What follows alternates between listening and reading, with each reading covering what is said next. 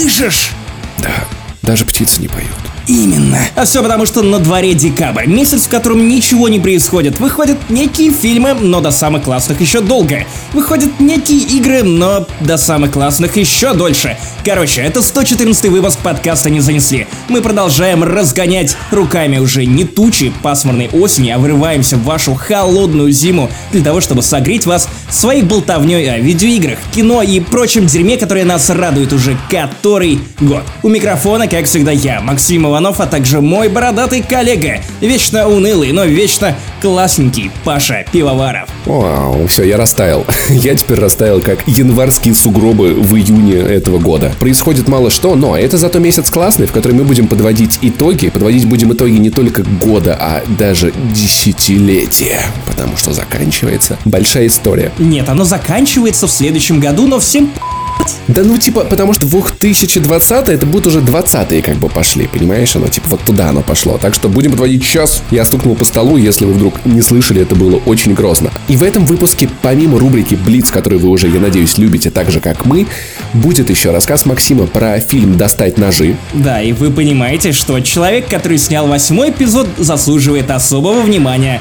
Мы его и подкасты не занесли. Я готовлю пламенный спич. Я вот уже весь такой из себя злопыхательный, потому что фильм мне понравился. Потому что восьмой эпизод и кроме Канта Байт и, и Поргов. Вот все, вот это все идет, все остальное норм. Я посмотрел Ирландца, точнее, я пытался посмотреть Ирландца изо всех сил, но это оказалось просто, это челлендж. О чем я обязательно вам расскажу, обсудим, что снимает дед и где там Марвел потерялась. Максим расскажет про опыт использования новых наушников от Apple и нового супер большого, тяжелого, классного, мощного айпадика с iPadOS iPad уже не такой новый, это третье поколение iPad Pro. У меня 12,9 дюймов. Название. Я не про пенис, я уже вижу эту шутку, которая слетает у тебя с языка. Да пошел ты. Ну, кстати, 12,9 дюймов это много, так что я бы на твоем месте заценил эту шутку. Так, блин, окей, я возвращаю слова обратно. Компания Apple, спасибо. Нет, Максим, это были сантиметры. Также Максим Иванов, здесь нужна барабанная дробь, наконец-то, спустя множество лет, да прошел Mass Effect 3 насколько же у тебя долгое зажигание. Да, и это знаменует начало нашей новой рубрики под названием Backlog. Потому что время от времени мы проходим что-то старенькое, о чем мы не рассказывали ни в номерных выпусках, ни в наших подкастах спин вроде вспоминашек или чем-то другом, вот хочется высказаться, а негде. Не в Твиттере же писать. Подписывайтесь на Love Джимми, я там тоже про это пишу.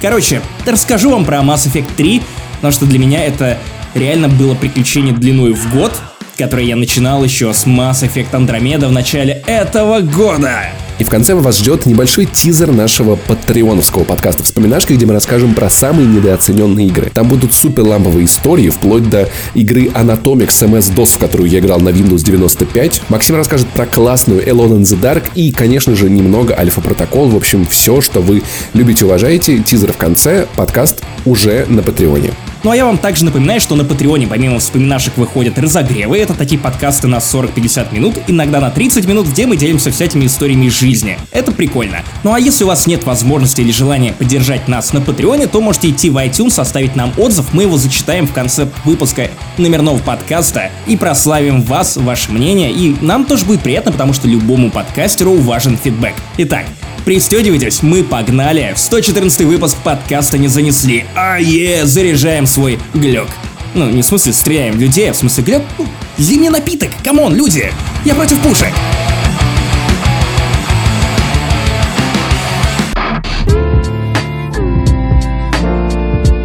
Мы начинаем рубрику Блиц. Итак, первая новость про священника, который открыл ватиканский сервер Minecraft для создания менее токсичного сообщества. Я так понимаю, это платный сервер, нужно отстегивать туда десятую часть от того, что ты заработал. 10% всех накрафченных алмазов ты отдаешь церкви. Мне кажется, что это просто намоленное место. Подожди, то есть католический священник открывает сервер в игре, в которую играют в Майнкрафте дети. Католический священник. Твою мать. Для создания менее, сука, токсичного сообщества. Ебаный рот. Но он настолько не палится. Вот тут, вот тут я должен ударить тебя по рукам. Чуваки, которые у меня в полисаднике у дома ищут закладки, меньше палятся, чем этот парень. Чувак, должен ударить тебя по рукам, потому что это необычный священник. Это человек, который раньше вел подкаст о технологиях. Да, в Америке священники могут вести подкаст о технологиях, и для меня это, знаешь, вот как персонаж из Mass Effect. По-моему, Андромеда, когда у тебя в одном персонаже сочетается класс ученый, а также класс, ну, я священник и я верую. И как бы как можно усидеть на двух стульях, но нам показывают, что далеко и для некоторых это естественный образ жизни. Это довольно прикольно, не могу не отреспектовать, потому что вообще-то идея сделать комьюнити геймеров менее токсичным достаточно утопичное, не менее утопичное, чем возвращение Христа. Нет, ты не понимаешь, ты не понимаешь. Он такой, так, все дети торчат в телефонах. О, я сделаю подкаст про технологии. ну, типа, блин, он, просто ищет повод. How do you do, fellow kids? Возможно, сервер, на котором играет ваш ребенок, держит какой-нибудь священник или педа... Или, а, ну да, а, священник, католический, православные таким не занимаются, ни в коем, я все-таки в России живу. Так, погоди. Во-первых, я хочу обратить внимание на тот тренд, что американские священники в целом пробуют новую пасту. Ну, то есть... Э, пасту. Ну, ну, ты с шутками. Э, Так, ну пробуют Не новую все пасту, да. священники педофилы. Не все священники, совершенно точно не все, но вот не все педофилы практически уверен. Только те, у которых нет серверов. Недавно как раз была новость о том, что священник из Америки перешел в ТикТок. И теперь он, знаешь, что... Да, да, я понимаю, что для тебя это очередной камень, который будет поддерживать фундамент твоей теории заговора про священников-педофилов из Америки. Знаешь, что он сделал там первым делом? Попробуй просто набери в грудь воздуха, ну набери, давай. Знаешь, что он сделал первым делом? Он сделал вот этот вот видос под вот эту музыку, типа плюсы быть священником. Вокруг тебя постоянно много детей, и это вроде как даже нормально. Ты можешь отпускать их грехи в комнате, где они никому не расскажут, что происходило. Чувак, он покрестил малыша Йоду О боже мой, под музыку из Звездных войн. но он же совсем маленький. Боже. Я понял ужасную вещь. Ты представляешь, что педофилы смотрят Мандалорца и дрочат? Пожалуйста, нет. Немного уважения моим звездным войнам. Пожалуйста, нет, я не хочу представлять людей, которые дрочат на Baby Йоду. Просто не ищи фанфики. Не ищи фанфики. Ты не заходишь в Google и не ищешь фанфики про Baby Йоду и Мандалорца. Ты сейчас делаешь рукой, как Оби-Ван Кеноби. Ты, не не хочешь искать эти фанфики про фанфики. Мандалорца. В смысле, ты Это не больше те не ищешь фанфики. фанфики про Мандалорца. Боже мой, как же это ужасно. Вообще, глупо слышать такие шутки от человека, который возбуждается от одного названия сериала. Мандалорец. Ну, come on, чувак. Подожди, сейчас, ты- секундочку. ты- ты массировал секундочку. эту шутку в течение 10 минут в одном из предыдущих выпусков. Почему мы посвятили этому? Это точно подкаст про игры. Слушай, ну просто э, я бы не шутил про мандалорцев, но эта шутка так и крутится на языке, и... Ты то, что ты ешь. В таком случае ты герой Звездных войн. И мы переходим к нашей следующей новости. Паш, можно закрывать. Нет, это священника, у которого сервер в Майнкрафте нужно закрывать, господи. А, Путин подписал закон об обязательной установке российского ПО на смартфоны и другие технически сложные товары. Сука. Я еще никогда не слышал, чтобы кто-то из журналистов с такой улыбкой на лице и смехом произносил эту фразу, которая означает довольно много неприятных вещей для России, в которой ты живешь, чувак. Так, зачем ты мандишь на мою страну? Я думал, мы команда. Сколько еще шуток тупых ты изрыгнешь? Вы могли не заметить эту шутку, но ваш мозг заметил. Давай еще, давай, давай марафон. Давай, челлендж. 10 шуток про манду за 20 секунд. Поехали. Слушай, я не могу, кажется, у меня челюсть устала. Еще. Ты депутат, у тебя есть мандат? О, ты хорош. Если у вас э, завелись бложки на татуине, то вы мандавошки. Мы тупые. Ты понимаешь, что каждый, кто слушает этот подкаст, только что отупел. Заходят по выходным на промандат. Вот это была самая плохая. Итак, те- те- теперь переходим... Сука, я не могу, я ржу, мне надо про Путина рассказывать. Короче, зак- закон об обязательной установке российского ПО на смартфоны и другие технически сложные товары. Я не знаю, то ли я уже от новости это стебусь, я не понимаю. Если торговать то это тоже технически сложный товар. Все, давай, наберем, как советовал Задорнов, наберем воздух, успокоимся и включим серьезные лица. Люди нас хуй в комментариях iTunes за то, что мы 30% времени кряхтим, как летсплееры, и 70% мы обсуждаем что-то посерьезочке. Название твоего домашнего порно. Кстати, у нас появились стикеры в Телеграме со всеми этими эпичными фразами, поэтому если захотите деграднуть с друзьями, то вперед, добавляйте их, они есть в описании к подкасту. Короче, как сообщается на портале правовой информации, президент Российской Федерации Владимир Путин подписал закон об обязательной установке российского ПО на продаваемые в стране смартфоны, компьютеры и другую электронику. Короче, помнишь ту организацию, которая организовывала тот сатый киберспортивный чемпионат в Москве, на который никто не пришел? FIFA, вернее. Да. И эта организация, забыл, как называется, какое-то общество защиты интернета или что-то типа того, какая-то такая у них на сайте были всякие там рекомендации, все такое и прочие всякие разные прикольные э, советы по тому, какое российское ПО надо ставить. Там была статья про импортозамещение, там используем российское ПО вместо западного. Вроде как это была их инициатива, что типа приходящие в страну устройства нужно заставлять компании предустанавливать российские приложения. Как уже было в случае с Apple, потому что, по-моему, на iOS 6, что ли, или типа того, стояли Яндекс карты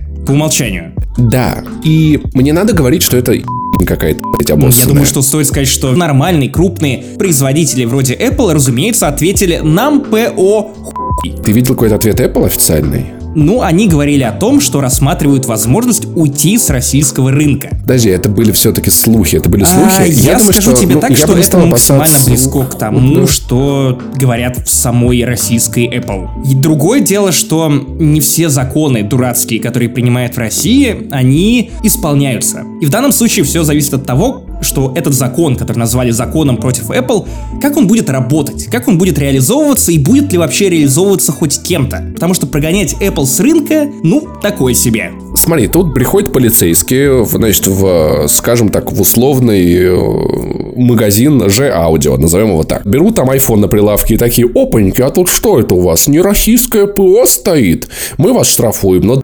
долларов. И как бы такие, нас штрафуют. Apple, мы не будем продавать вашу продукцию, потому что, это жопа какая-то злая.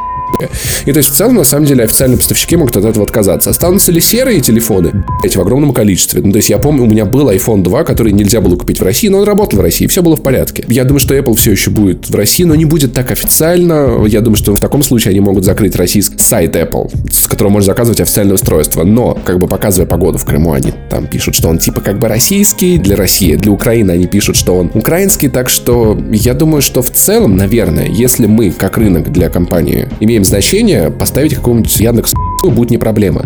Мне в целом не нравится, что у айфонов и айпадов нету выбора браузера по умолчанию. Мне кажется, вот это больше нарушает антимонопольный закон. То, что у них есть классный движок для браузера, который они не отдают на сторону. Хотя я на айфоне пользуюсь Google Chrome, и типа я бы хотел, чтобы он работал так же быстро, как Safari, но Apple просто вставит это ограничение.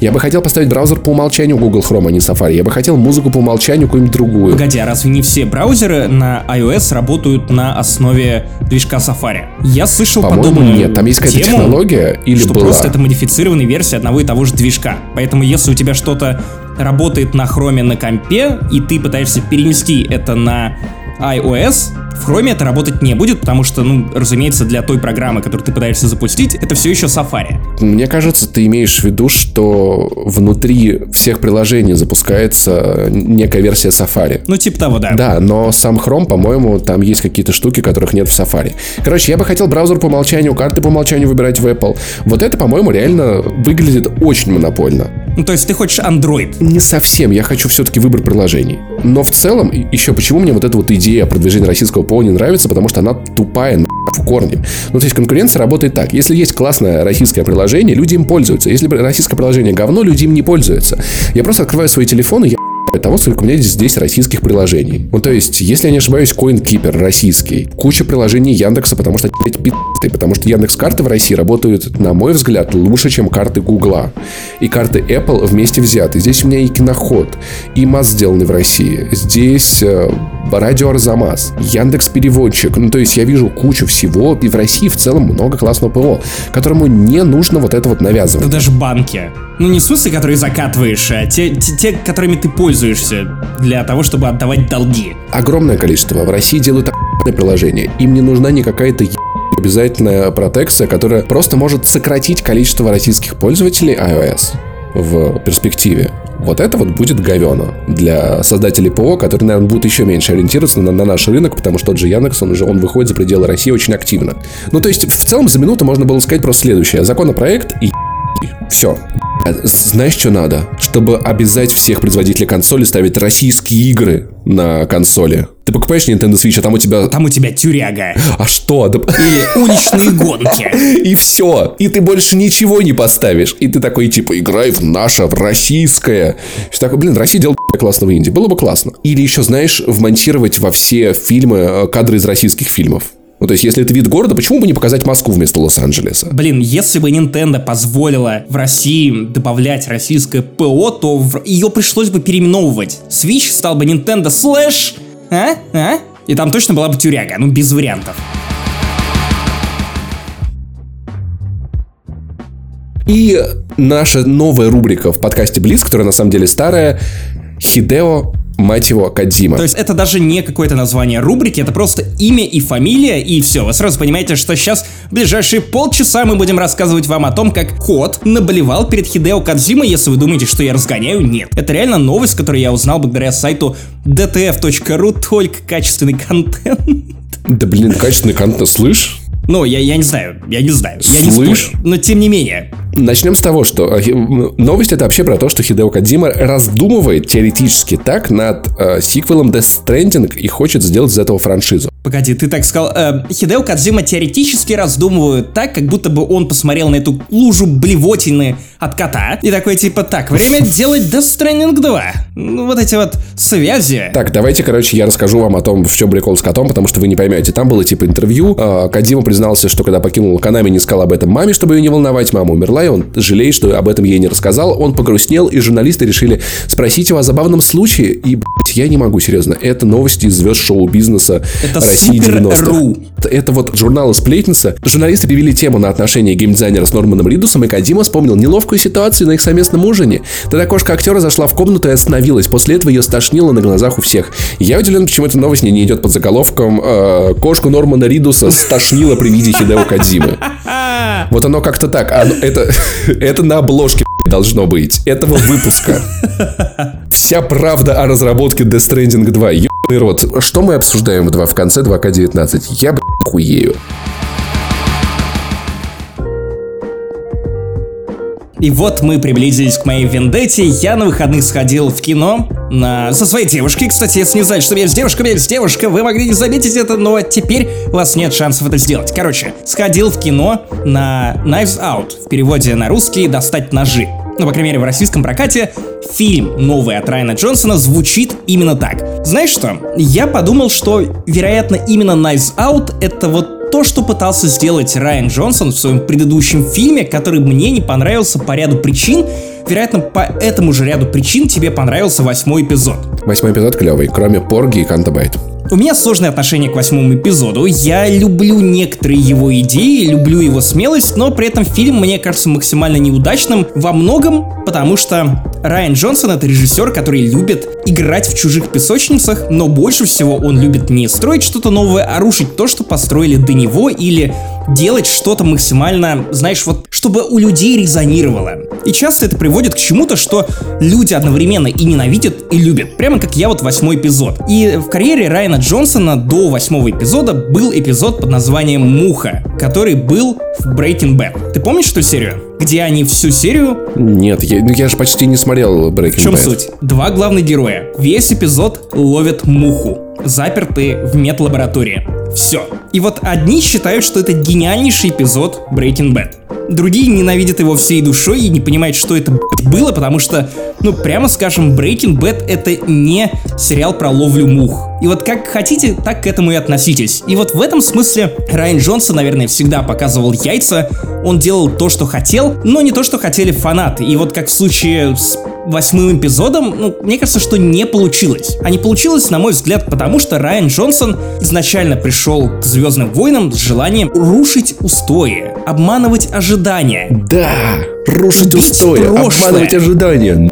Устои. Если вы живете в устоях, будьте аккуратны. Возможно, к вашему дому уже движется Райан Джонсон, чтобы рушить его. Это одновременно клево и одновременно плохо, потому что к восьмому эпизоду у Райана Джонсона, ну, просто вот было желание что-то ломать, и зачастую все эти сюжетные повороты со Сноуком, например, они просто, ну, были нужны для того, чтобы удивить зрителя, обмануть ожидания. За этим не было какой-то реальной творческой ценности, это просто поворот ради поворота. И это было моей главной претензией к восьмому эпизоду. Он снял блокбастер, который не который работает не работает. блокбастера. Тут Это так же классно, точку. как первые пять сезонов Игры престолов, которые еще были хорошими. Ну, типа, в 2К19 увидеть такое в кино, это надо ценить каждый раз, когда это происходит. И вот теперь мы переходим к Knives Out, потому что тут Райан Джонсон, по сути, делает все то же самое, что делал и в своих предыдущих работах. Он берет довольно зацементированный жанр и пытается его немножечко расшевелить. Ты наверняка знаешь, что такое жанр историй худанет. Ху? Ну, типа, кто виновник, кто преступник, это... А, ну, типа, как у Агаты Кристи, да, вот это? Вот да, как у Агаты Кристи, который ты только что вспомнил. Да, вот это помнишь у них «Я на тебе как на войне обожаю»?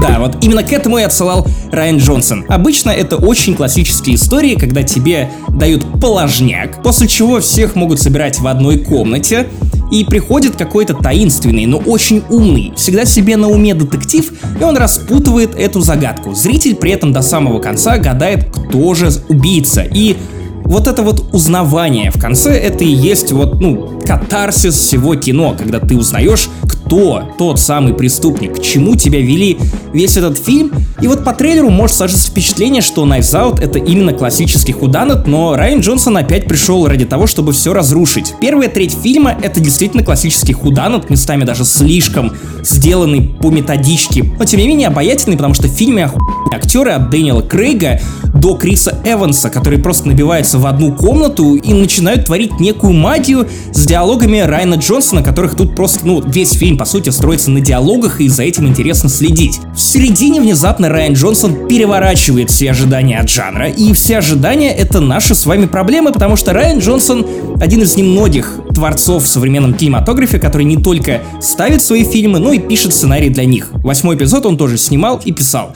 И это круто, потому что это действительно большая редкость. Это открывает для режиссеров большую творческую свободу. Они могут быть, ну, в полном контроле над своим видением. По Knives Out это особенно видно. В середине происходит некий твист, когда история перемещается из поля битвы за худанет и внимание зрителя на совершенно другую территорию, и это даже не столько шокирующий ревил какой-то, кто убийца. Тебе просто обесценивают загадку, и ты понимаешь, для чего это было сделано. И вот, на мой взгляд, это главное отличие от восьмого эпизода, потому что тут ты понимаешь, зачем Райан Джонсон, для чего, какой смысл вообще, в чем сюжетный вес такого поворота. И это восхитительно, потому что после второй трети тебя опять возвращают к худанат, плюс-минус классическому. Это круто. То есть все вместе это очень комплексно, и это все здорово работает. Причем Вторая часть, она мне напоминала скорее даже Коломбо. Ты смотрел Коломбо когда-нибудь с Питером Фальком? Я обожал Коломбо. И при этом, знаешь, самое забавное, что мы смотрели его с мамой и тетей. И тетя всегда в начале э, сериала уходила из комнаты и просила нас позвать, когда закончится вот этот момент, где в начале Коломбо показывают, кто убийца, потому что ей было вот. интересно самой а это, это понять. Интересно, потому что Коломбо вообще-то это анти-худанат. То есть тебе с самого начала показывают, кто это сделал. И вся интрига Коломбо была в том, как именно детектив раскроет убийцу. Потому что ты понимал, что как только Коломбо входит в комнату, он сразу же ловит убийцу. Мысленно. То есть ты понимал это по первым же «ах да». И еще кое-что, которое он произносил вот буквально на развороте стоя в дверях. Это тоже потрясающе, это, это тоже отдельное мастерство суметь построить детективную историю так, чтобы тебе было интересно, даже если ты знаешь концовку. Кстати, вы прослушали сейчас коротенький тизер вспоминашек, который выйдут в январе про самые вот, охранительные сериалы нас, в этом мире. У нас точно будет что сказать. И это круто, потому что в Knives Out действительно вот этот переворот ожиданий, переворот игры, который происходит несколько раз за фильм, он реально работает. И Райан Джонсон показывает, что он вообще-то очень талантливый режиссер. Он умеет и классическую детективную историю, и в антихуданат в духе Коломбо, и просто в какую-то драму, и просто подмигнуть в экран тоже вовремя он умеет, он посмеивается над жанром, потому что в какой-то момент Крейг, который тут играет дотошного детектива, который вылезан из э, книги редких видов, выписан, как читал Влади, просто со страниц Агаты Кристи и других э, детективов про напыщенных э, людей с высоким уровнем IQ, в какой-то момент Джонсон просто начинает смеяться, хохотать над тем, что вот тут какой детектив, такой преступник. И Дэниел Крейг настолько пафосный, что когда он допрашивает, э, ну, не подозреваемых, а участников этой трагедии, он сидит рядом с пианинкой, и каждый раз, когда он подозревает, что кто-то ему лжет, он нажимает на клавишу этой пианинки.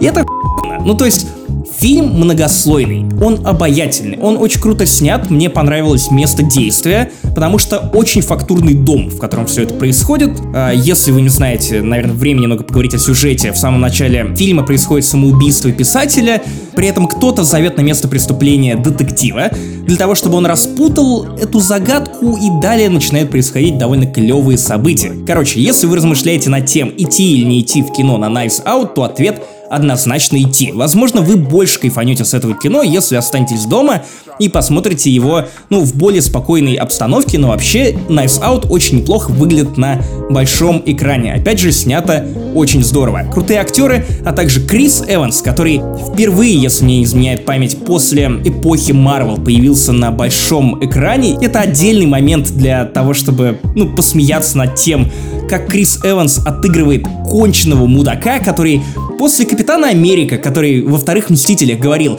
«Не выражаться, не выражаться», тут сидит и такой типа «Ты жри дерьмо, и ты жри дерьмо, и ты жри дерьмо, а ты, ты точно жри дерьмо». И, блин, господи, он упивается этой ролью тем, что ему наконец-то можно побыть мудаком, поматериться, а не играть врежного супергероя. Короче, моя рекомендация Райану Джонсону лайк.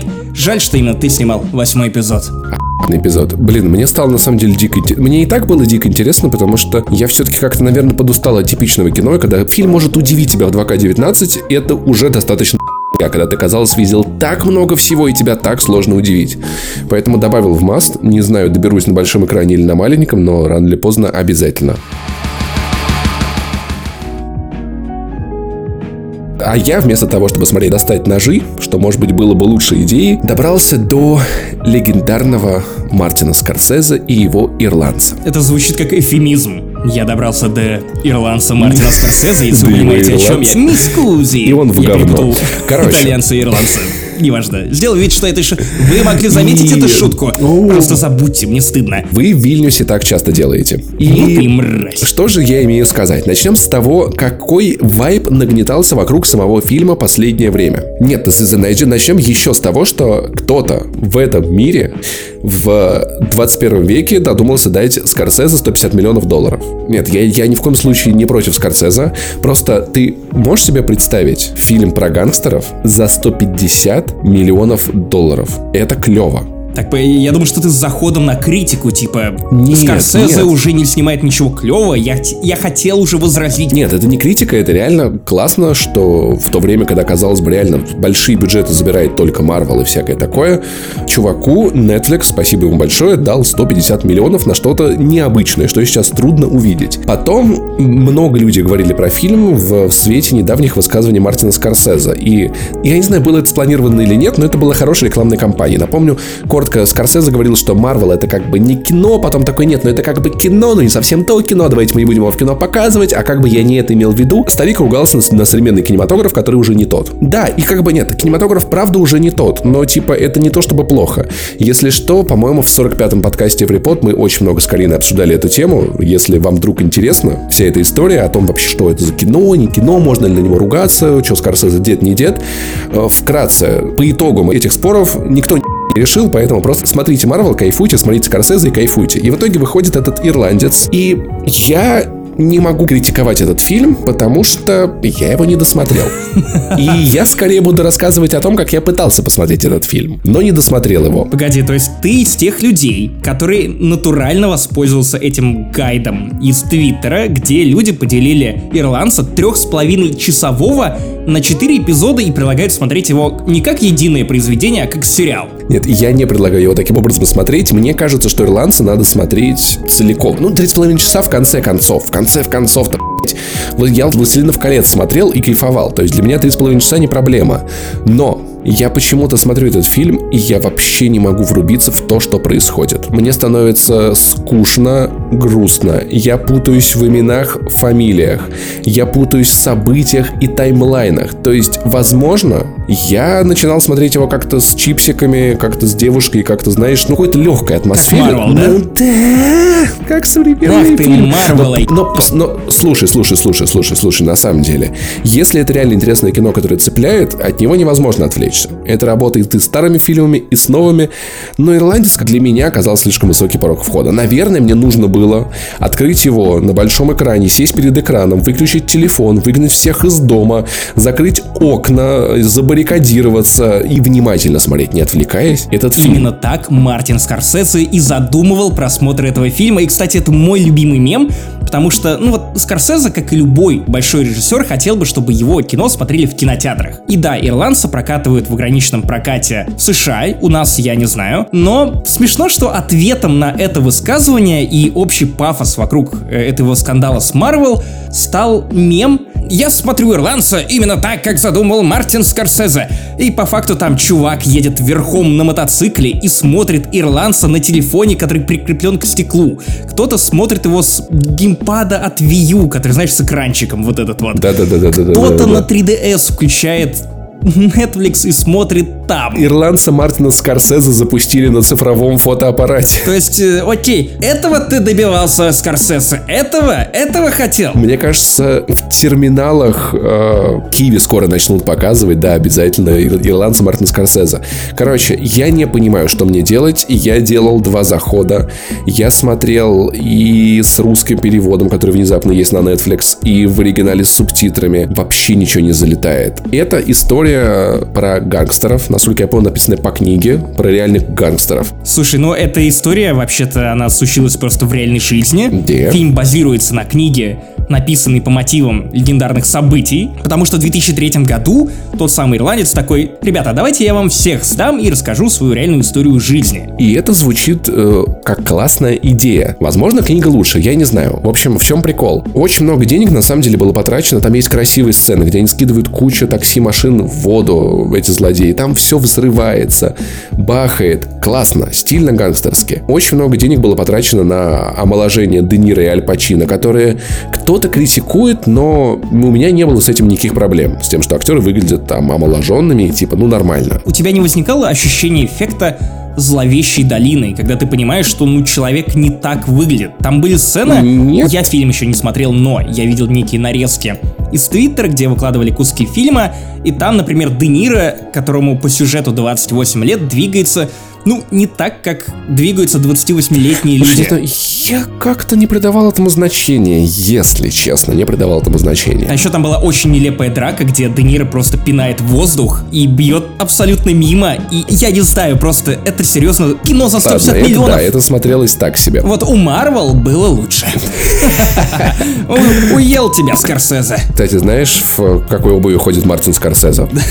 Так, ну-ка. В Мартинсах. Короче, мне нравятся рецензии на этот фильм, где люди пишут о том, как Мартин Скорсезе снимает не кино, а реально памятник. Он монументальный. Той эпохи, тому кино, которое больше не снимают, тому времени, которое больше не вернется.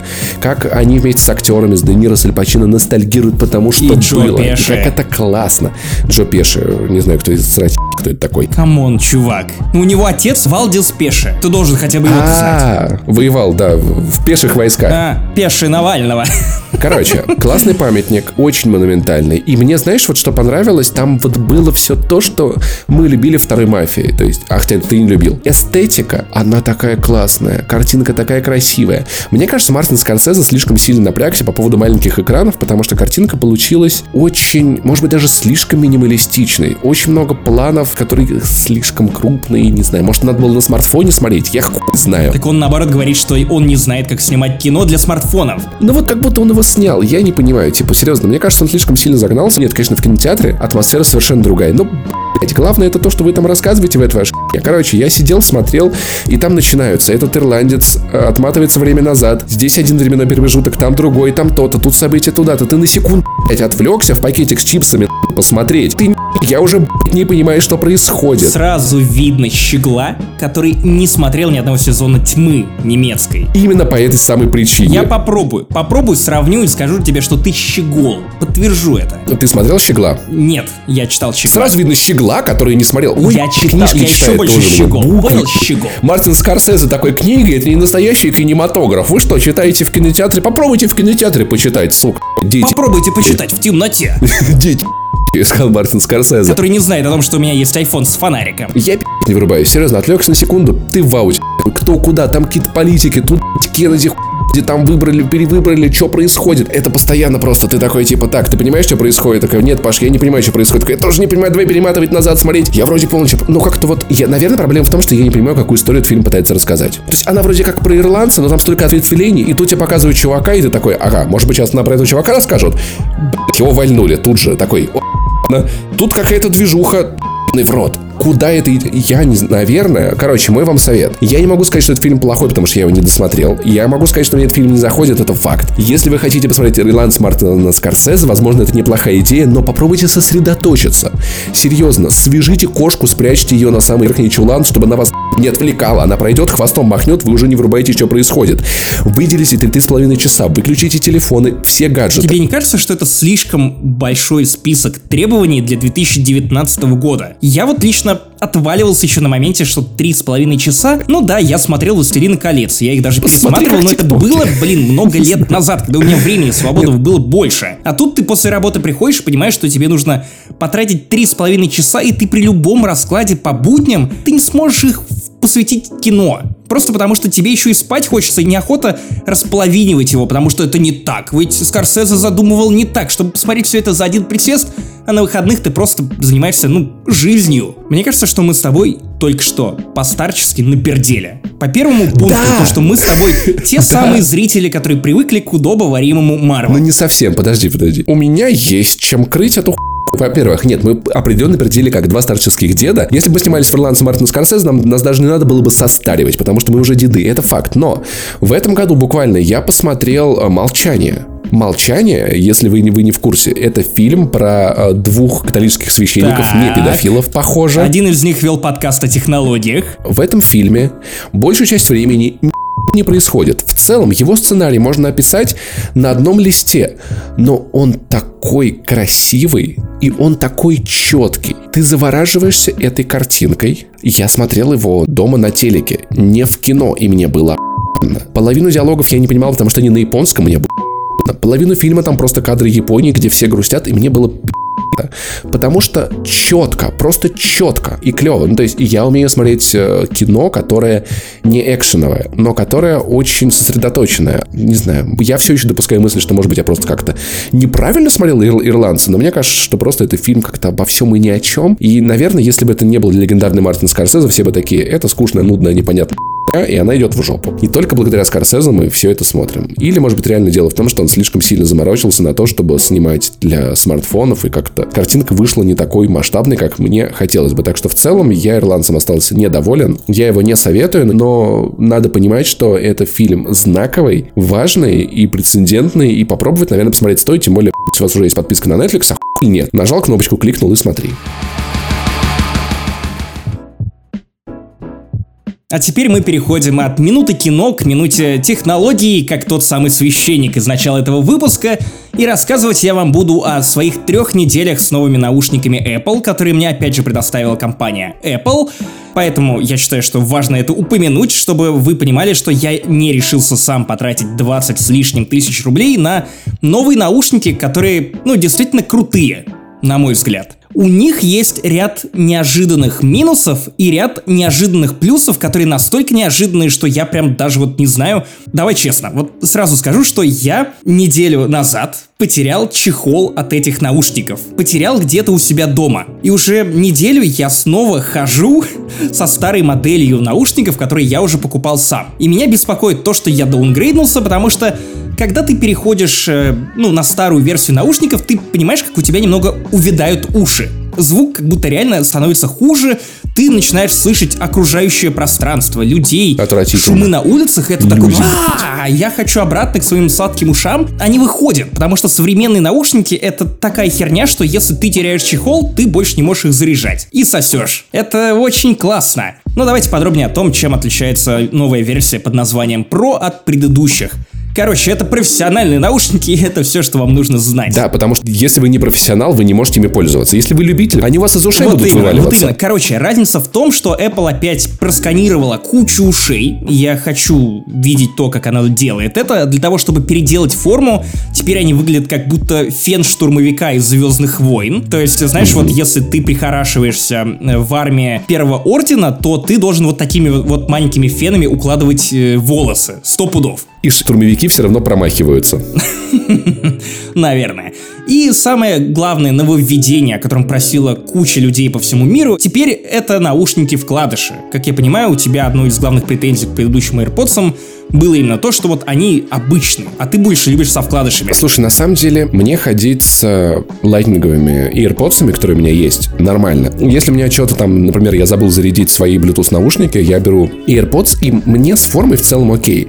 Но действительно, они не очень громкие. В метро я слышу шум, мне трудно слушать в них подкасты, и поэтому, да, но претензия была... Я понимаю, что, наверное, нормальную звукоизоляцию в таких маленьких наушниках получится сделать только если они будут затычками. Я не понимаю претензий к затычкам, потому что до всяких моих накладных вот этих больших ушей, с которыми тоже неудобно, у меня были затычки, мне в целом был Моя главная претензия к предыдущим э, наушникам Apple была в том, что к тому моменту, как я понял, что они крутые, я уже купил другие Bluetooth наушники. И я ждал достаточную причину, чтобы апгрейднуться. Но я уже на самом деле был практически готов их купить, потому что ходить с накладными это неудобно. Летом тебе их некуда деть, потому что они большие, тебе нужно вечно таскать с собой сумку поясную, например. Сейчас у меня особо я собираюсь на работу, я в наушниках, я что-то слушаю. Я подхожу к вешалке, надеваю куртку, потом я снимаю наушники, надеваю шапку, надеваю наушники. Когда я захожу в метро, я снимаю наушники, снимаю шапку, надеваю обратно наушники. Это жутко неудобно, и мне, Но конечно, мама хочется была маленькие эти вкладыши. Потому что ты носишь шапку. Я ношу шапку. Ребят, носить шапку это охуенно если вы не носите шапку, возможно, вы живете неправильной жизнью. Короче, давайте теперь про киллер фичу, потому что я летал за этими наушниками в Москву, и первое, что я сделал, когда вышел из офиса Apple, я спустился в метро для того, чтобы протестировать насколько я буду услышать шумы, которые меня будут окружать. Если вы не живете в Москве или вы просто там никогда не были, то московское метро это ад. Ну то есть вас долбит в уши тысяча подземных чертей, Особенно если у вас обычные наушники, то вы слышите все, кроме подкастов. Вы можете услышать какие-то отголоски музыки, но если это тихий подкаст, а вы хотите забить чем-то поездку длиной в час из одного конца Москвы в другой, то, блин, ну, вероятно, AirPods вас просто бы не выручали, потому что, ну, ничего не слышно. Слушай, здесь зависит еще, конечно, от того, новый это вагон метро или старый. Ну, то есть те новые, которые которые выглядят как лимузины, в них в целом окей. А в тех старых, которые советские, которые шумят, это прям жопа. Если вы никогда не были в Москве, то дайте-ка вам объяснить, насколько сильно шумит московское метро. Представьте, что вам 30, и вы говорите маме, что не хотите замуж или жениться. Вот как-то вот так вот сильно шумит московское метро. Вот на этом уровне Покруче, чем на Versus Battle. И главное нововведение новых наушников AirPods Pro как раз состоит в том, что появилась функция активного шумоподавления. Теперь это не только вкладыши, у них в наушниках есть два микрофончика. Один внешний, а один внутренний. И, соответственно, сначала наушники фильтруют звук, который поступает снаружи, потом внутренний микрофон уже фильтрует оставшийся звук, и таким образом до вас доходит тот звук в том качестве, которого вы заслуживаете, и тот именно так, как он должен звучать. На всякий случай, если вы не понимаете, как работает активное шумоподавление в 2К19, там в целом, типа, ну, наушники, они слушают, что вокруг шумит, и такие, мы сделаем другой шум. Вот вместо вот этого мы сделаем как бы анти этот звук, и как бы всякое то, что у вас снаружи, оно фильтруется. Слушай, так вот, про метро. Я спустился и понял, что, окей, полностью наушники Apple, какими бы пиз они ни были, не заглушают шум метро. Но, наверное, это в принципе сделать невозможно, потому что, ну, ну слишком шумно. Тем не менее, я нормально, с большим комфортом слушал подкасты. Как раз я слушал наши, я слушал подкасты мужиков, я включал разные треки, пока ехал, и понял, что это окей. То есть, если вы живете в Москве и вы страдаете от подобного говна, то, в принципе, AirPods Pro для вас это вполне себе решение. Слушай, на самом деле, я думаю, что заглушить звуки московского метро могут более наушники с шумоподавлением. Таких на рынке, правда, много есть делает Sony, пиздато делают э, другие компании, но с другой стороны, у Но Apple они они вышли, правда, не настолько, и не, нас- тут и не настолько маленькие. Ну, то есть Apple реально сделала очень маленький наушник с шумоподавлением, с очень маленьким удобным кейсом, и типа с которыми реально трудно посоревноваться. Я послушал их, купил Миш такие. Ты же знаешь про вот эту классную фичу, что- почему их называют теперь Pro, потому что, во-первых, там есть разные съемные амбушюры, которые вы можете менять, у вас есть отдельная функция в меню, вы заходите в настройки Bluetooth, и у вас там есть проверка звука, и iPhone просто протестирует то, что вы слышите, и сам скажет вам, окей, чувак, а поправь правый наушник, или попробуй поменять амбушюру, возможно, она для тебя слишком велика. И это прикольно, потому что, ну, Кажется, я реально стал лучше слышать музыку. Я не знаю даже, как это лучше описать, потому что, разумеется, я не музыкальный критик, я не техноблогер, но вот разница по сравнению с предыдущей моделью, у меня было второе поколение AirPods, и вот разница прям ощутима. И в лучшую сторону. Слушай, ну здесь, понимаешь, самая главная разница, наверное, в том, что я даже не знаю, может быть, их частотные характеристики такие же, но просто сама вот эта вот конструкция внутриканального наушника, она лучше передает бас тебе в уши. Да, это правда. Рэпер Big Baby Tape звучит так, как он не звучит на концертах. Вот, и оно реально качает намного лучше, за это я всегда такие наушники с, с амбушюром любил. Я слушал AirPods Pro буквально на одной песне, Миша купил себе такие, я такой, «Бля, Миш, дай попробовать, это пи***ц». Это, наверное, был первый раз, когда я слушал активное шумоподавление вот в реальной жизни. Эффект охуенный. Это немножечко рвет мозг, когда реально, типа, включается музыка, ты видишь, что люди вокруг тебя говорят, а ты не слышишь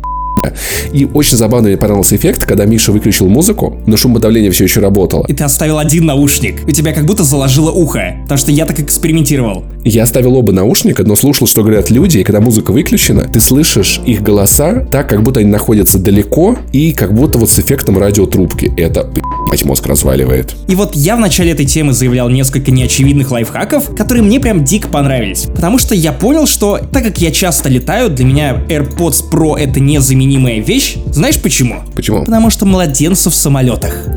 Я обнаружил просто антидот против ебаных младенцев в самолетах, которые орут, плачут, снова рыдают, сверлят тебе мозг одним своим существованием. И я просто понимаю, что мне теперь нет причин токсить, нет причин волноваться, я просто запускаю эти наушники, я могу даже не включать музыку, в целом AirPods неплохо фильтруют вот тот ор, который мог бы поступать тебе в уши.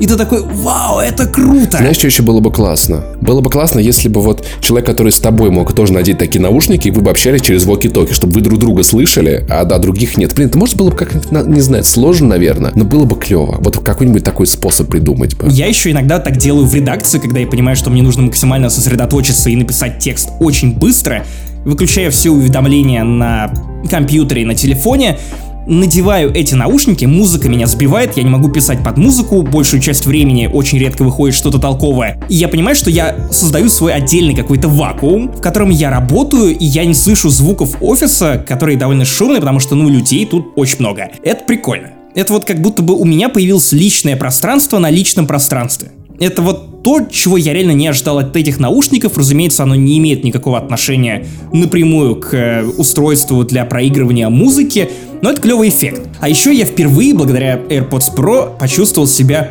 Адамом Дженсоном из Deus Ex. Потому что ты не просил об этом? Нет. Ну, во-первых, во-первых. А, во-вторых, если надеть эти наушники и зажать специальную, ну, не кнопочку, но вот такую пимпочку на этих наушниках, потому что система управления тоже изменилась.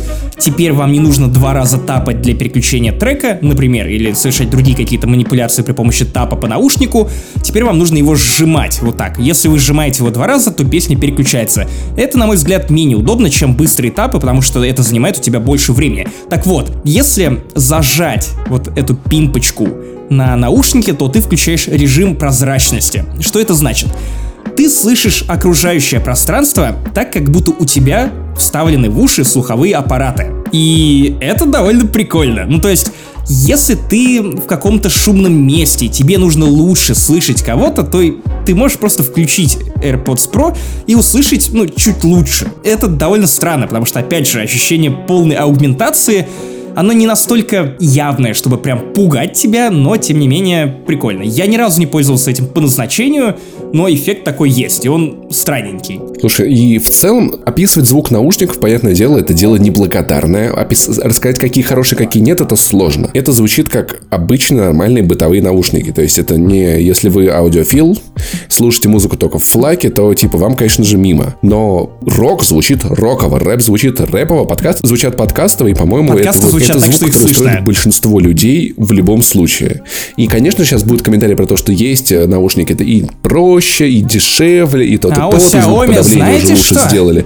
Вот тот и JBL, да, но это не так удобно действительно. Эти клипсы выглядят, мне не очень нравится, как они выглядят. Эти кейсы обычно сильно больше кейсов, которые может поместиться в кармашек, потому что реально, вот, вот что очень важно, да, вот для наушников я такой, Миша, дай мне кейс, и я хочу понять, какого он размера. Я такой, да, это будет удобно уживаться у меня в кармане с телефоном, не будет мне мешать, и я в целом буду кайфовать. Вы, чтобы вы понимали, кейс настолько маленький, что Иванов не может найти его уже две недели. Неделю, неделю. А что если ты все-таки нет, я помню, что я вернулся домой и вернулся я в нау... А, в наушниках, но не факт, что с кейсом. Мне кажется, мог его забыть в кафе, ресторане или типа да, того. Я, кстати, даже предполагаю в каком, потому что я уже так делал с предыдущим вот. кейсом. Но как вариант, реально можно не очень дорого купить другой кейс, то есть это нормальная практика. Антон Орлов так как-то где-то кейс от э, AirPods и купил в итоге новый. Я реально думаю, что, может быть, я на день рождения себя порадую или типа того, или при первой же возможности я возьму себе эти наушники, потому что реально ходить с накладными. При этом я, я надеялся эти накладные продать, но они типа что-то никому не интересны на Авито. Сейчас они уже начали подрываться, я их точно не продам. Так что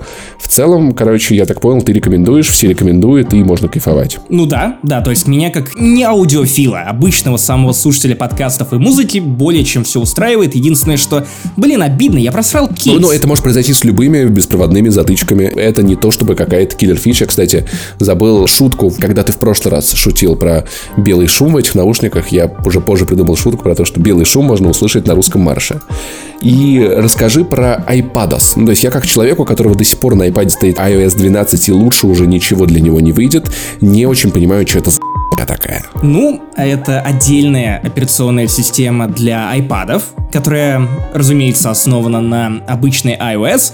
Она создана для мощных устройств, которые позволяют тебе делать больше вещей, чем на твоем iPad Air если я правильно помню, что у тебя iPad Air. Да, у меня первый Air, это, конечно, уже боль. По сути, вместе с выходом iPad OS, iPad превратились в полноценные замены компьютеров. iPadOS. Что? Мне просто нравится называть ее на мексиканский манер iPadOS. iPadOS.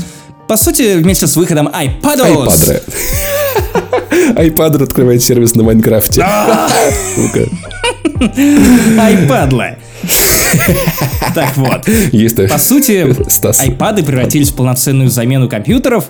Для меня это не совсем удачная замена, потому что, к сожалению, не все редакторы, в которых ты работаешь именно с сайтами, работают на Google Chrome, но, опять же, это не вина iPad, просто я знаю, что вот если ты пользуешься движком комитета для DTF, для у вас один редактор, по-моему, на все сайты. Яп, на все сайты, кажется, да. Кажется, он, он не работает на телефонах и айпадах. Или там есть какие-то проблемы. Мне никогда в голову это не приходило, но, наверное, да. Ну, потому что тот, который у Канопу, по крайней мере, он в свое время работал, чем меня страшно радовал. Вот, конечно, часть своей работы прямой я не могу делать с iPad, а я хотел попользоваться им именно в качестве замены своему MacBook. У меня самый простой MacBook Air 17 что ли года, который уже начал подтормаживать, хотя все еще, ну, пытается бодриться. И у меня в комплекте к iPad ушла клавиатура, которая, опять же, все это выдала мне Apple, чтобы вы не думали, что я какой-то там невероятный богач. Подписывайтесь на наш Patreon, нам очень нужны деньги. И вот клавиатура не самая удобная. Я честно скажу, что вот печатать на моем старом MacBook Air все же приятнее. Другое дело, что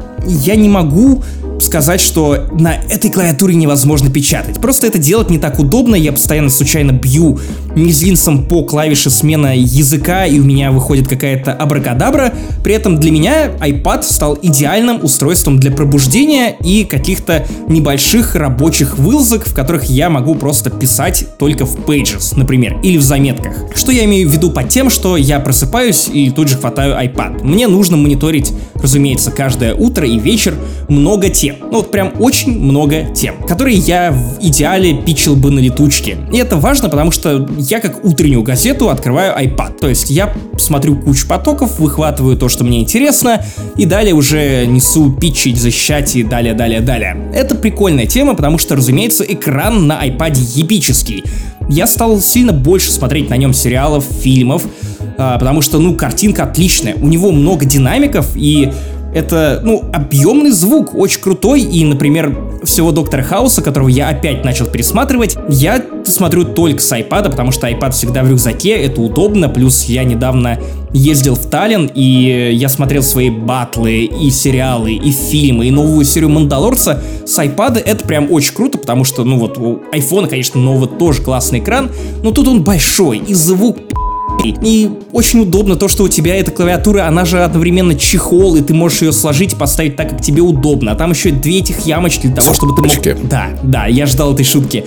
Короче, это прикольно. Полноценной замены мне не стало, хотя мне, например, удобно одновременно писать в рабочий чат и просматривать ленты новостей. Экрана хватает. Оно удобно работает? У тебя типа два приложения, да. одно там, одно да, здесь. Да, типа... да, да, да, это круто. Я иногда даже если... А три можно открыть или четыре? А, я, честно говоря, не пробовал еще, но, по-моему, три можно. Можно, по-моему, создать два потока а третьим может быть э, условно видео, которое ты просматриваешь, и iPad не тормозит. А можно открыть параллельно два окна браузера? Ну, типа того, да, да, да, да, да. Или у тебя может быть одно окно браузера, а второе это окно с твоими файлами на iPad. Допустим, ты хочешь удалить какие-то сериальчики, которые ты скидываешь на iPad. Угу. Слушай, ну звучит на самом деле как будущее. А док этот удобный, ну, то есть там же вот этот вот, он как у Mac. Да, вот да, да, разумеется, если ты привык к тому, а, ну хотя подожди, он был на... уже в iOS 12. Да, и к тому же это во-первых, а во-вторых, если ты привык к тому, как док работает на macOS, то, разумеется, для тебя очень привычно и нативно это все работает и на iPadOS. iPadOS! Короче, это прикольно. iPadOS, iPadOS. Это не совсем то, чего я ожидал для работы, и это,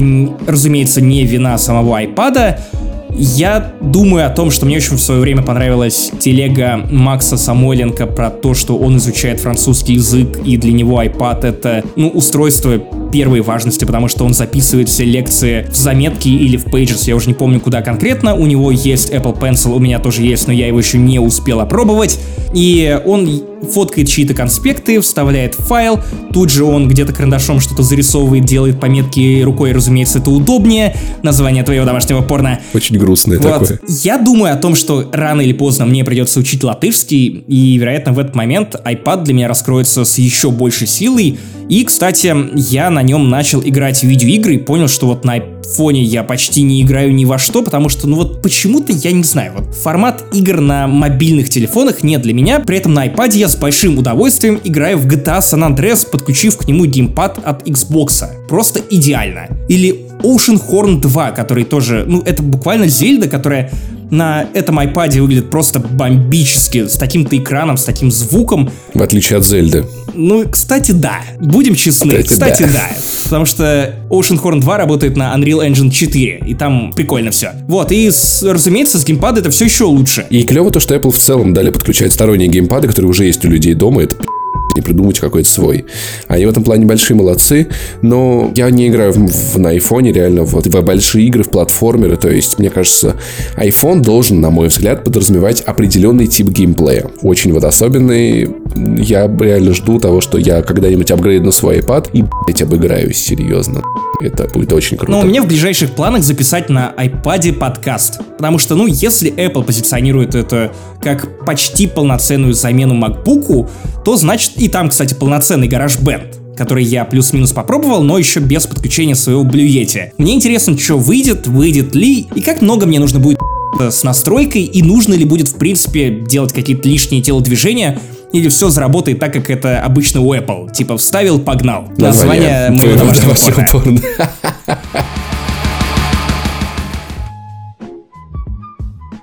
Итак, дамы и господа, я продолжаю потому что я впервые закрыл гештальт, который у меня просто вот уже кучу времени тянется.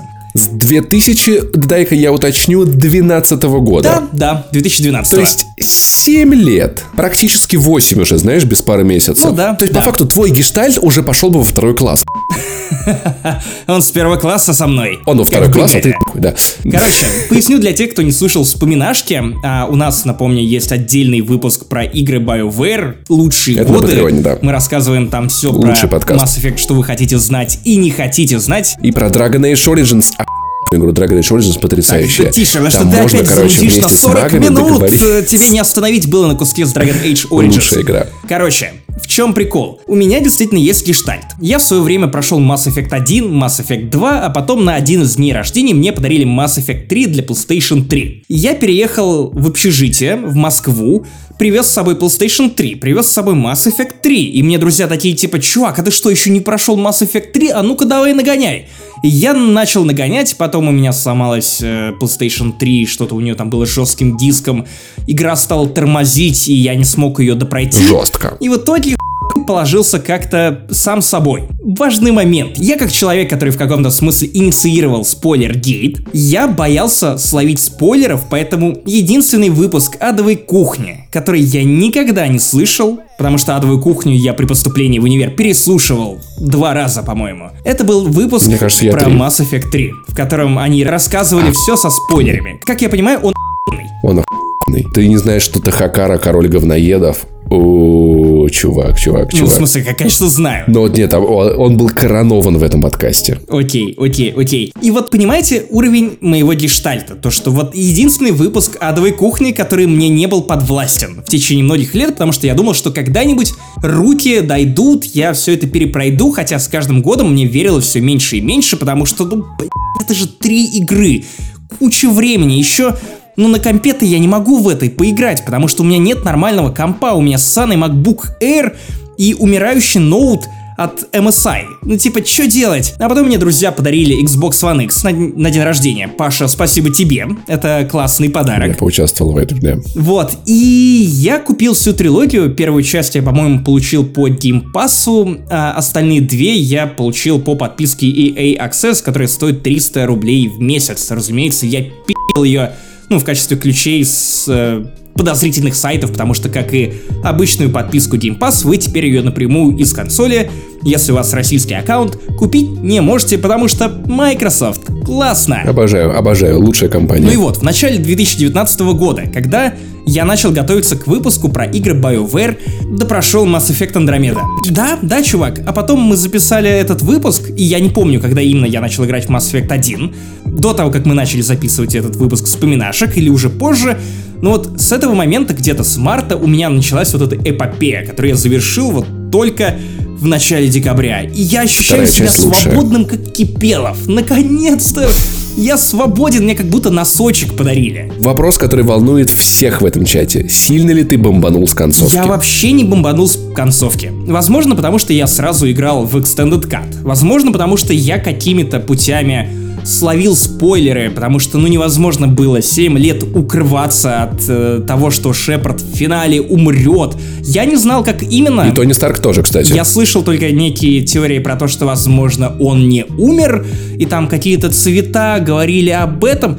Мне на самом деле было плевать, умрет он или не умрет, потому что мне было интересно то, как разрешится конфликт со жнецами. Э, Это было для меня главной интригой всего Mass Effect. И ты этим не был разочарован. Ну, в целом, нет. Ну, блин, объясни мне, что жнецы хотели? Жнецы хотели... э, Так, сейчас, погоди. Э, Нет, я я просто добивал его немного пьяным, я пытаюсь помнить. Максим, никто не понимает, что они хотели. Как-то объединить симбиотический, неорганическую и органическую жизнь и все такое, и типа, да.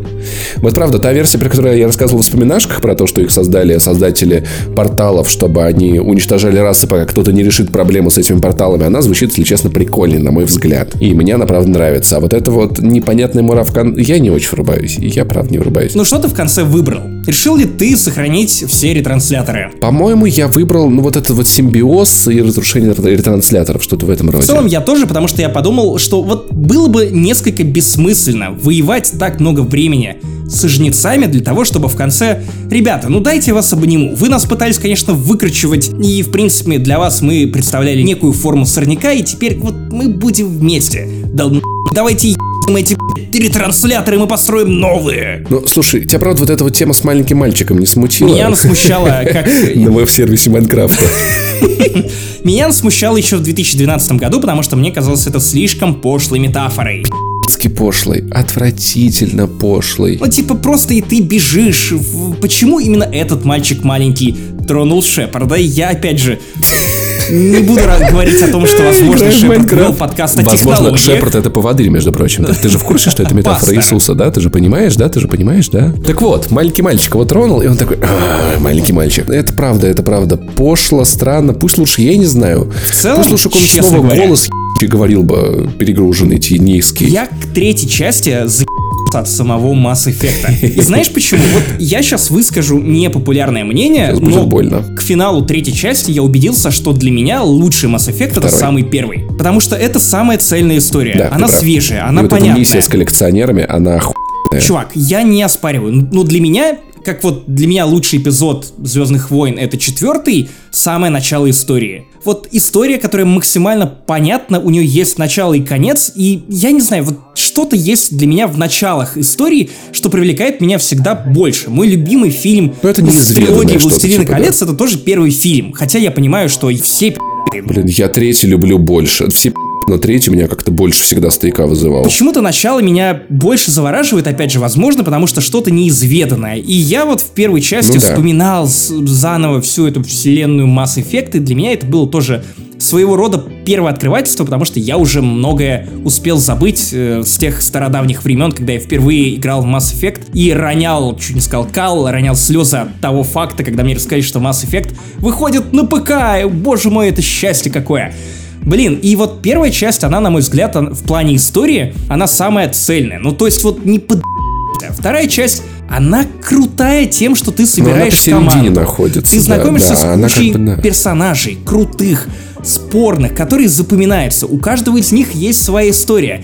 Но при этом история с коллекционерами кажется мне некой прокладкой и филлером. Ну, то есть у тебя есть первая часть истории, которая классная, у тебя есть финал очевидной истории, где у тебя будет сражение со жнецами, а вторая часть, ну, типа, нам нужно что-то придумать, мы придумаем коллекционеров, и на самом деле это оправдание для того, чтобы ты помотался по галактике и познакомился с классными людьми. Грех жаловаться на то, что вторая часть все равно получилась крутой, но просто в плане истории первая One Love.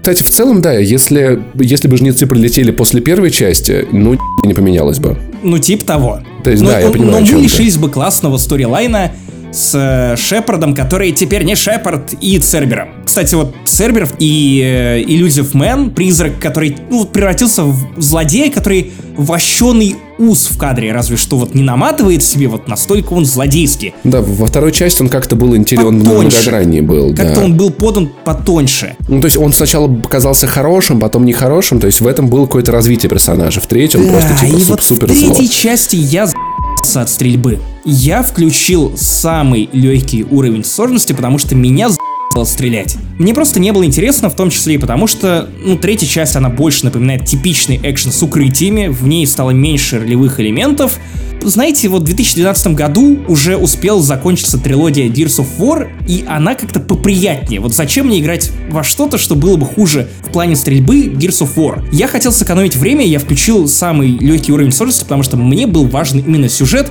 и важна история. Ну, я понимаю, в Mass Effect все-таки стрельба отличается сильно от Герзы в плане тактики. То есть это да, именно тактика, правда. реально пи*** но, наверное, он лучше работает на высоких сложностях, когда тебе, правда, без решения тактических головоломок простеньких, ты и не справишься. На легком, наверное, можно даже не париться, пусть напарники делают, что хотят. Да, там совсем ничего не нужно. Я начинал играть в третью на нормале, я просто понял, что ну все, я устал, и в целом меня утомил немного Mass Effect, и я хочу передвинуться к своим другим гештальтам, побыстрее. Поэтому я как-то решил, что сэкономлю время и просто узнаю больше историю. И, ну, для меня это главная ценность Mass Effect. Не геймплей, не тактика, а именно, ну, вот сюжет. И забавно, что после прохождения третьей части я как-то больше стал ценить э, Андромеду, потому что в Андромеде мне не нравился сюжет, Вернее, он не то чтобы меня как-то увлекал или впечатлял, он второсортный. Разумеется, пережеванная фантастика, которая, вероятно, работала бы и принималась бы людьми чуть лучше, если бы это не носило название Mass Effect. Тем не менее, геймплей там был вполне увлекательный, стрелять там было весело и интересно, ну и в целом на фоне первых трех частей Mass Effect в плане экшена они игру неплохо прокачали. За это Андромеду, наверное, даже можно уважать после кучи патчей. После кучи но. И что ты думаешь про анонс BioWare от следующий Mass Effect? Я думаю, что Electronic Arts может сделать выводы из провала Андромеды и успеха Jedi Fallen Order. Более того, я думал о том, что возможно... Так, вот сейчас я понимаю, что ты, ты будешь дико удивлен.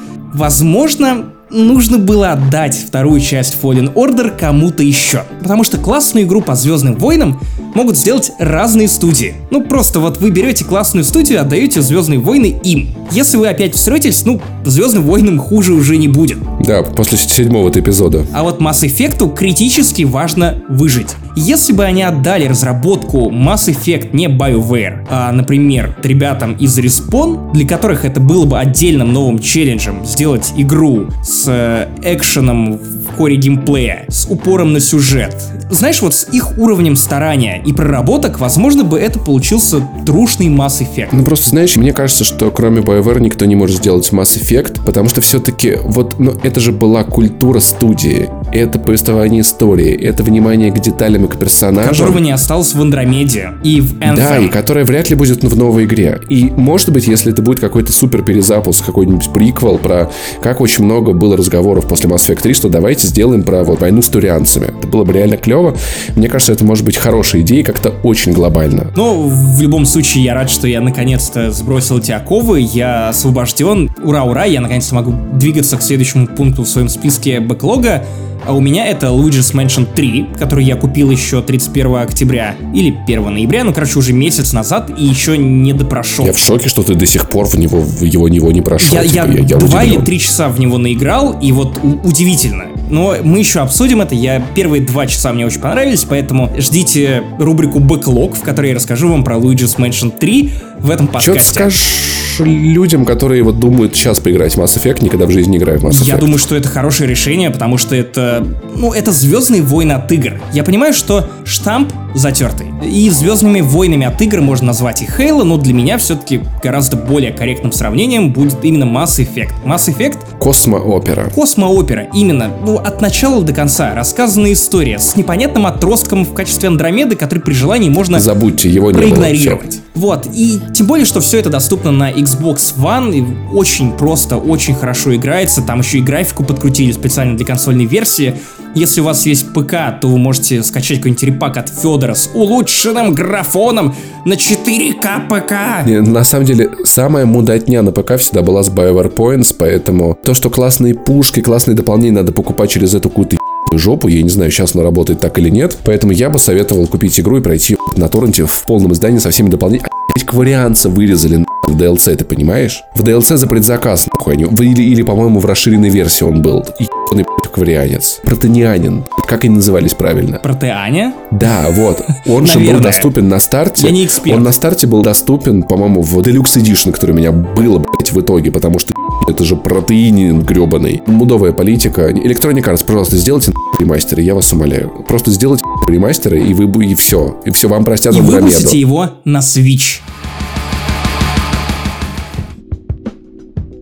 И раз уж мы немного вспоминали старые игры, позвольте вам показать еще немного воспоминаний по старым играм. Это тизер нашего нового выпуска вспоминашек, где мы с Максимом обсуждали недооцененные игры. В целом мы туда вставили просто много всякого такого, что Грело как-то именно к сериям как-то, и как-то не входит в какие-то серии другие общие подборки.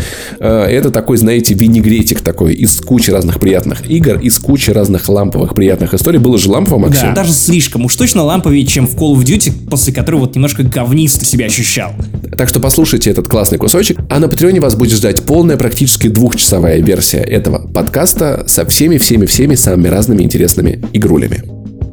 И самая первая игра в этом списке — это игра 1990, мать его, четвертого года. Чтобы вы понимали, какие еще игры вышли в этом году. Warcraft 2, Doom 2, Elder Scrolls Arena, System Shock. Во все это я не играл. Wing Commander, то есть это было так давно, но... Сколько тебе было лет? Мне было, когда вышла эта игра, мне было 3 года, но играл я в нее сильно позже, поэтому скорее это все-таки вот год, чтобы люди понимали, да, откуда пришла эта игра. Я играл в нее, я полагаю, когда мне было лет 8. Это был 1999 год. Про эту игру сразу будет много, потому что это важная игра. Про остальные мы стараемся поговорить про короче, но, Анатомик на DOS — это я вам советую зайти в YouTube, ввести видео английскими буквами анатомик и посмотреть на это игру. Короче, у меня был компьютер. От кого-то из родственников нам с мамой перепал комп, на котором мама печатала, а я учился, не знаю, навыкам общения с компьютером, рисовал в Paint, менял заставки, дико с этого радовался, что-то ломал. Чтоб ты понимал, там был Windows 95. Я помню Windows 93 не помню, помню 95 Там, да, она была ягодка та еще. Ягодкой-вспоминашкой. Там был винчестер на 1 гигабайт. У тебя в телефоне сейчас 256. Нет, у меня в телефоне 512. 512. Еще терабайт на iPad. В том компьютере был 1 гигабайт, 8 мегабайт видеопамяти, 64 оперативки и какой-то там процессор тоже полный Идти там могло мало что, но некоторые игры все-таки э, мне доставались очень интересным образом. У меня была э, репетитор по математике, потому что учился я в школе пи*** плохо. В первых классах я забил такой хуй на учебу.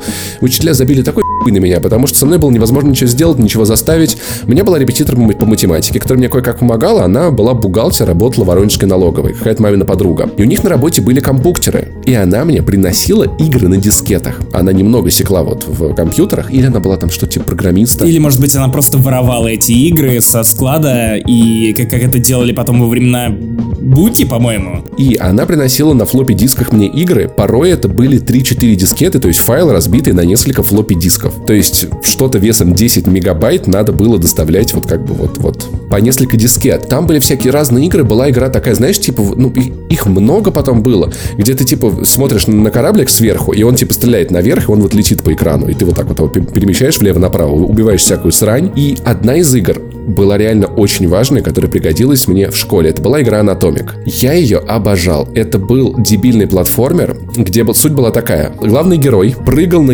скакалке или типа того по больнице по шести ее этажам и прыгал на насекомых, убивал их. На каждом этаже он собирал э, органы, как бы странно это ни казалось, или части тела. Для больных. Нет, не совсем. В образовательных целях. В начале уровня было два компьютера. На одном была энциклопедия, там каждый этаж был посвящен какому-то какой-то из систем работы человеческого организма. Этаж про кости, этаж про сосуды, этаж про нервную систему, этаж про э, всякие половые штуки, писюхи, знаешь, там, там вот эти половые пиписьки и прочее. Если он находил эти органы, мог ли он в этой игре пинать Нет, но он мог поставить на место. То, чем мы обычно занимаемся в интернете. Короче, тема в том, а на одном компе ты читаешь про эту систему, вот, которую сейчас изучаешь, а на втором рядом у тебя есть э, как бы схема человека, и тебе нужно эти органы правильно расположить. Чтобы правильно их расположить, нужно понять, как они находятся. И я почему-то дико упоролся по этой игре. Я сидел, играл, читал в игре энциклопедию. То есть я правильно понимаю, что ты единственный школьник на этой планете, которому компьютер реально в каком-то смысле нужен был для учебы? Да, и при этом самое было в том, что внезапно почему-то, ну, я учился в лицее, мы были лицеистами, знаешь, вот эти хранители традиций Пушкина и всякого прочего. А у нас в третьем классе была анатомия. И это был единственный предмет, по которому у меня была пятерка. То есть уч- учительница была в шоке. Наталья Владимировна, вряд ли она слушает этот подкаст. Я надеюсь, она не слушает этот подкаст. Замечательная учительница. И у меня тройки, тройки, тройки. Что я не могу, все я не умею, тот я не... Я со временем понимаю, что, наверное, в средней образовательной школе я, наверное, был бы нормиком. Но полицейским меркам мне было типа тяжеловато. И внезапно начинается анатомия, и я такой, ну я же знаю вот это, и я знаю это. И в итоге я когда на уроке я выполнял задание раньше, чем отличница, которая знала все вообще. У нас была одна бесячая девочка Кристина, которая, блядь, она была такая заучка и зазнайка. Как она меня бесила. Она наверняка еще и учителям напоминала, мол, а вы забыли спросить о домашнем задании, которое никто же, конечно, не сделал. Вот что-то типа того. Я помню, как нужно было задание, где нужно было правильно подписать органы там на каком-то из рисунков, и я раньше Кристина это все сделал. И такой, как же. Короче, Анатомик — это потрясающая игра с рубежа тысячелетий для меня. Я люблю странные видеоигры, я люблю заниматься странным в видеоиграх. Если тогда же я еще играл в Commandos, в 14 FPS был полный пи***, у тебя real-time стратегии превратилась в slow-mo. Чел, это было так удобно на этом компе. Я еще помню, я, я надеялся тут туда установить героев, но когда я понял, что герой устанавливается с диска, который по, по объему, как мой винчестер, я понял, что это полный беспредел. Команда с каким-то образом и меня как-то на флешках, типа, наверное, принесли. Я натурально по несколько, может быть, десяток минут грузился каждый уровень. Она не фризилась. Она просто была очень медленной. И я играл в командос, как будто я в слоумо включил. А был компьютер на Windows 95, а игра Анатомия, которая шла отлично на той машине, э, запускалась из эмулятора DOS или типа того, не помню, как, как, как тогда это все делалось, но я, короче, кайфовал, обожал, и я любил читать в видеоиграх, наверное, и кто-то в Ubisoft такой, да, мы не зря везде не оставляем эти записки. Ты, я так понимаю, не помнишь эту игру, я тебе даже нечего не добавить к этому рассказу. Я ни, ничего не слышал до момента записи этого подкаста. Подкаст не занесли образовательный. И мы переносимся в 2003 год. Год с Need for Speed Underground, первый Call of Duty, генералами, Max Payne 2, Warcraft 3, Star Wars Knights of the Old Republic, Принц Персия, uh, The Sense of Time и Принц всякое Персия, прочее. чувак. Ну хоть разок. Язык нет, пробегает по нет. небу и говорит Принц Персия. Нет, нет, нет. Персия, Персия. Этой страны все уже не существует, никто не может обидеться. Окей? Короче, игра, которую я хочу вспомнить в связи с этим годом, ни одна из этих классных, у Postal 2 еще тогда вышла, лучшая игра в мире. Обоссать. Ни одна из этих хороших игр, а сраная True Crime Streets of LA. Ты не играл в True Crime Streets of LA. Я помню ее, как минимум. Причем, кажется, я в нее все-таки играл, но на PlayStation 2, которую мне друг приносил домой. Я помню точно, что у него был диск, и что вроде как мы ее запускали и угорали. И в итоге возвращались в Сан-Андреас на PlayStation 2, но я не помню ничего, что там было, кроме того, что это какой-то клон GTA. Мне очень сложно вспомнить, что там было, потому что она, правда, она очень такая никакая. Я сегодня пересматривал специально видеообзор, чтобы вспомнить, что, что, что она из себя представляла. Короче, ты играл там за копа, у которого убили отца, и он должен знать, кто убил его отца. Ты ездишь на машине, стреляешь достаточно, достаточно странной баллистикой, где у каждой пули была своя физика, и она могла улететь в полную перть. А, арестовываешь людей на улицах. Я вот, что вот точно из нее помню, ты не угонял там машину, потому что ты коп, ты просто подбегал к машине, которая нравится, показывал значок и говорил, выходи из машины, полиция ЛА, выкидывал человека и сам ехал. И я думал, наверное, кто-то эти машины потом возвращает им. Это так мило.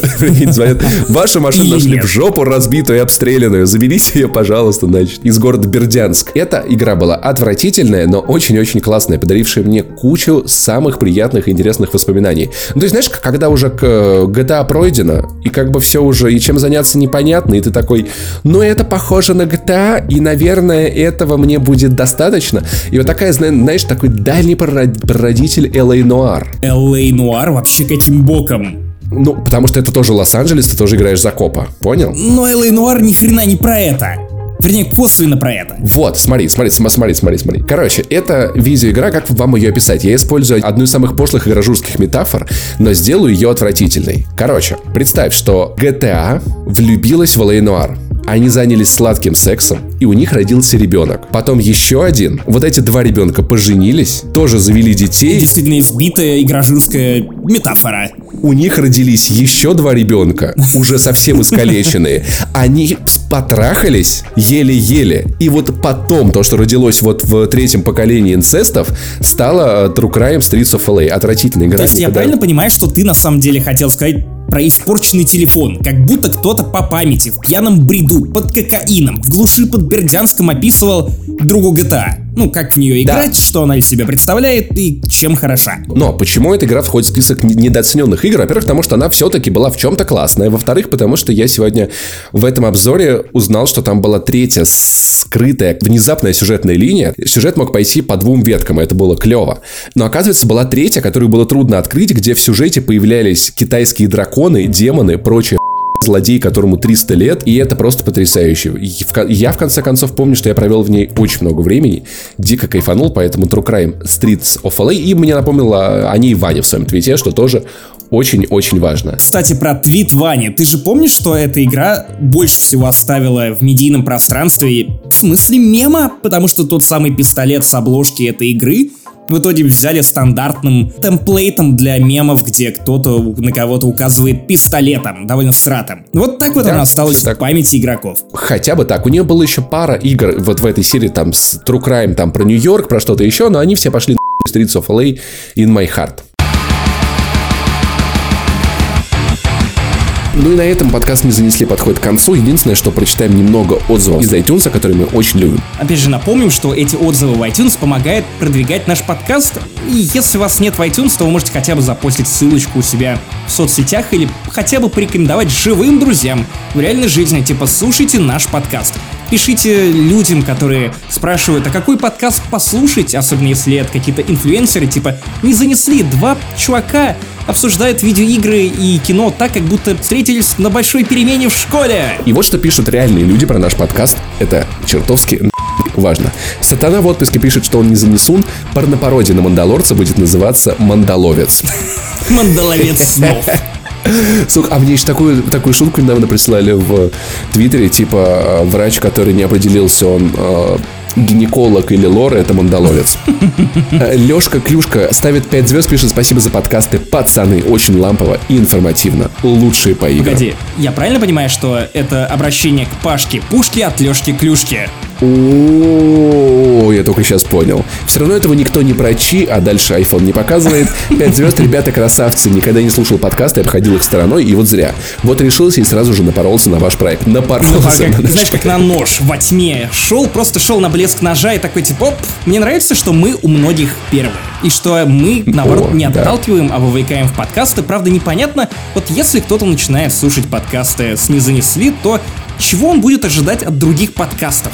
Будет ли этот человек и думать насколько... о том, что все подкасты такие, как будто у тебя шило в жопе у одного из ведущих, как минимум? А у другого это шило вынули, и кровь подтекает, и он уже записывает новый альбом Кровостока. Серые рабочие будни разбавляются вашими обсуждениями и приколами. Так держать. Продолжайте в том же духе, а то работа без вас уже не так. Это потрясающе замечательно. И Никслав просто написал, отлично, 5 звезд и 4 пальца. Чувствую себя водителем Uber. Спасибо.